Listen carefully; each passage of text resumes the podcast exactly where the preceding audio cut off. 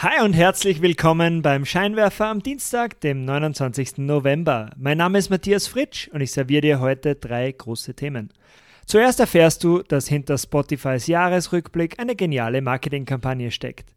Dann zeige ich dir vier psychologische Tricks, mit denen Starbucks Kunden dazu bringt, mehr Geld auszugeben. Und schließlich dann noch eine Studie von Microsoft, wie wir unsere Meeting-Marathons produktiver gestalten können. Bevor wir loslegen, hätte ich noch eine kleine Bitte an dich. Wenn dir dieser Podcast gefällt, würde ich mich über eine 5-Sterne-Bewertung von dir freuen. Auf geht's! Willkommen beim Scheinwerfer. Dieser Podcast bringt Unternehmern und Führungskräften die Geheimnisse der erfolgreichsten Unternehmen und die wichtigsten Insights, um bessere Entscheidungen zu treffen. Jeden Dienstag frisch zum Frühstück serviert. Um keine Ausgabe vom Scheinwerfer zu verpassen, melde dich gleich jetzt zum E-Mail-Newsletter an auf www.derscheinwerfer.com. Das ist www.derscheinwerfer.com.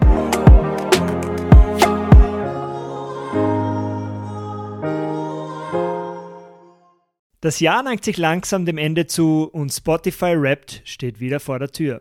Leider ist es nun bereits zu spät, noch schnell Mozart-Klavierkonzerte auf Dauerschleife einzuschieben, um Helene Fischer aus deinem persönlichen Top 5 zu boxen. Hinter deinem ganz persönlichen Musikjahresrückblick steckt bei genauerem Hinsehen eine geniale Marketingkampagne. Hier sind drei Gründe, wie Spotify damit treue Kunden erzeugt und zahlreiche neue Nutzer akquiriert. Der erste Grund, Kundenbindung mit personalisiertem Content. Personalisierung ist für den Erfolg einer Marketingkampagne enorm wichtig. Anstatt zum Jahresende einfach die zehn weltweit meistgehörten Künstler zu promoten, stellt Spotify deine persönlichen Hörgewohnheiten ins Zentrum. Eine ideale Gelegenheit, um dir die Musikstücke nochmal in Erinnerung zu rufen, die dich in den wichtigsten Momenten des vergangenen Jahres begleitet haben. Spotify löst damit bei seinen Kunden starke Emotionen aus und stärkt ihre Loyalität. Der zweite Grund, lass andere dein Marketing für dich erledigen. Der personalisierte Jahresrückblick wird von Spotify im Story-Format präsentiert und ermutigt die Nutzer, ihre Ergebnisse mühelos in den sozialen Netzwerken zu teilen. Die eigenen Musikgewohnheiten sind Teil unserer Persönlichkeit. Musik verbindet, daher teilen Nutzer ihre Rückblicke auch ganz von alleine. Spotify muss sein eigenes Produkt zum Jahresende somit gar nicht selbst großartig bewerben. Das erledigen die Nutzer für sie. Zusätzlich wirst du auch benachrichtigt, wenn dich deine Hörgewohnheiten in die Top 0,1% der Hardcore-Fans eines Künstlers gebracht haben. Spotify ermöglicht Künstlern auch, eigene Dankesvideos für ihre Fans aufzunehmen und schafft damit einen engen Austausch zwischen Künstler und Fans. Der dritte Grund ist, dass Spotify mit FOMO neue Nutzer akquiriert. Durch die einfache Teilbarkeit der Jahresrückblicke sind Instagram und Co. Anfang Dezember mit Spotify-Content überschwemmt. Die Streaming-Plattform verstärkt damit bei den Verweigerern von Spotify das Gefühl, etwas Wichtiges zu verpassen. Sie müssten ja eigentlich nur schnell ein Spotify-Abo abschließen, um sich im nächsten Jahr auch zugehörig fühlen zu können. Mit dieser Taktik katapultiert sich Spotify zum Jahresende an die Spitze der App Store Charts und gewinnt zahlreiche neue User fürs nächste Jahr. In der nächsten Story geht es um vier psychologische Tricks von Starbucks, damit du mehr Geld ausgibst. Erstens, Starbucks ist ja viel mehr als Kaffee. CEO Howard Schulz hat Starbucks als Premium Location etabliert, indem er das Trinken von Kaffee zu einem umfangreichen Erlebnis machte. Die Kaffeehauskette gilt als sogenannter dritter Ort. Starbucks soll mit seinen gemütlichen Sofas und einer angenehmen Atmosphäre neben deinem Zuhause und deiner Arbeit jener Ort sein, an dem du deine Freizeit verbringst, zum Beispiel zum Freundetreffen, zum Lernen etc. Weiters werden die Kaffeebohnen direkt in der Filiale gemahlen, um für ein angenehmes Kaffeearoma zu sorgen. Der zweite Trick ist der Grundriss der Filialen. Starbucks positioniert die Kassen meist in der Mitte oder am Ende seiner Filialen. Das führt dazu, dass Kunden auf dem Weg dorthin bereits an wohlduftenden Cafés und zufriedenen, gesättigten Kunden vorbeispazieren müssen und so große Lust auf Starbucks Produkte bekommen. Der dritte Trick sind die ganz besonderen Kaffeegrößen von Starbucks.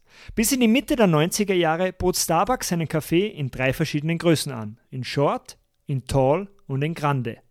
Die meisten Personen mieden aber die extremen Größen, also sie nahmen keine Short und auch keine Grande und entschieden sich stattdessen meistens für die goldene Mitte, den Tall.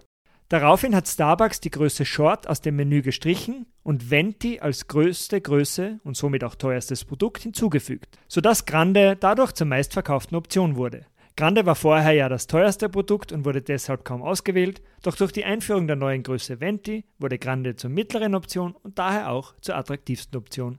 Dies wird im Marketing als der Kompromisseffekt bezeichnet. Starbucks hat es durch das Hinzufügen eines besonders teuren Produkts zum Sortiment geschafft, dass sich das zuvor teuerste Produkt nun häufiger verkauft. Und der vierte und letzte psychologische Grund sind die personalisierten Bestellungen.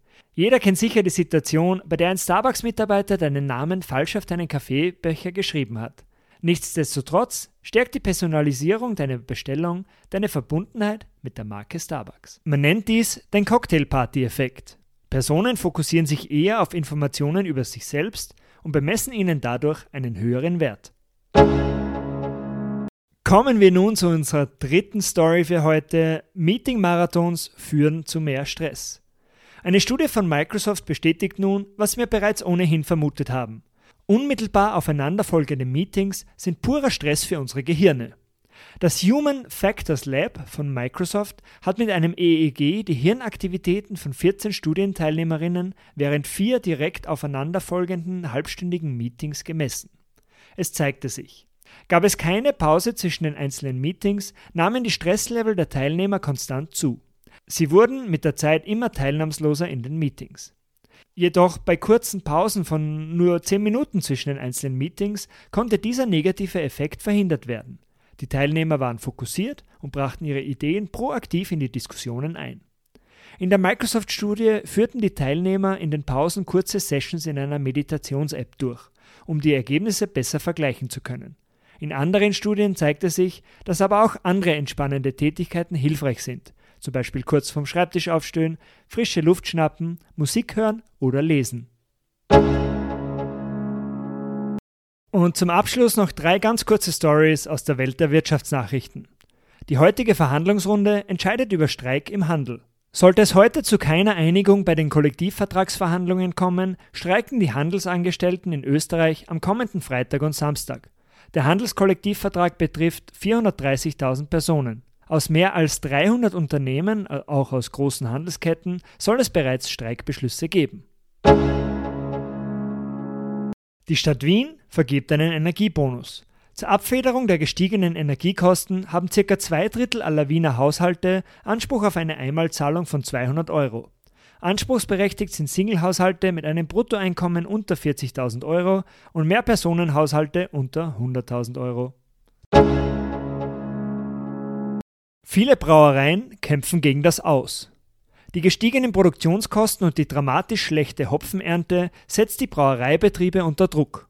Branchenvertreter schätzen, dass noch in diesem Jahr bis zu 5% der Betriebe aufgeben könnten. Auf Dauer könnte es sogar jeden fünften Betrieb treffen.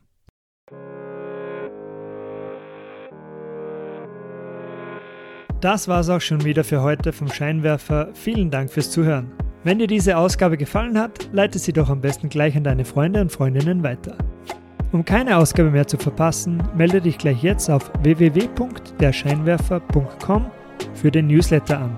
www.derscheinwerfer.com. Bis zum nächsten Mal. Ciao!